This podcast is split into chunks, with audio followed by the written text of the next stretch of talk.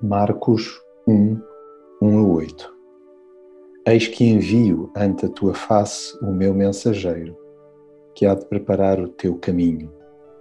Voz do que clama no deserto, preparai o caminho do Senhor endireitai as suas veredas.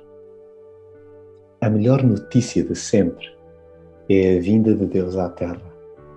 A chegada de Jesus é o acontecimento que marca indelevelmente a história bem como o roteiro de um incontável número de pessoas.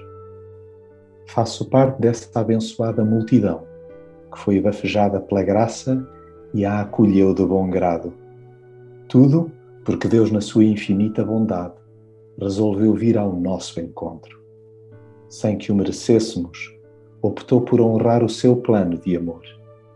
Ele não descansou enquanto não arranjou forma de lhe darmos ouvidos depois de ter usado múltiplos profetas, acabou por atapetar o caminho do Senhor através de mais um servo, cujo único propósito se centrou exclusivamente em permitir que as pessoas se fixassem em Cristo.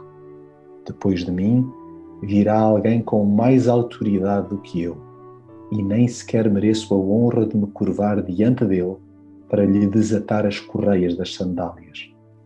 Bendita a hora em que Jesus se abeirou de nós de mansinho para nos dar um banho de Deus.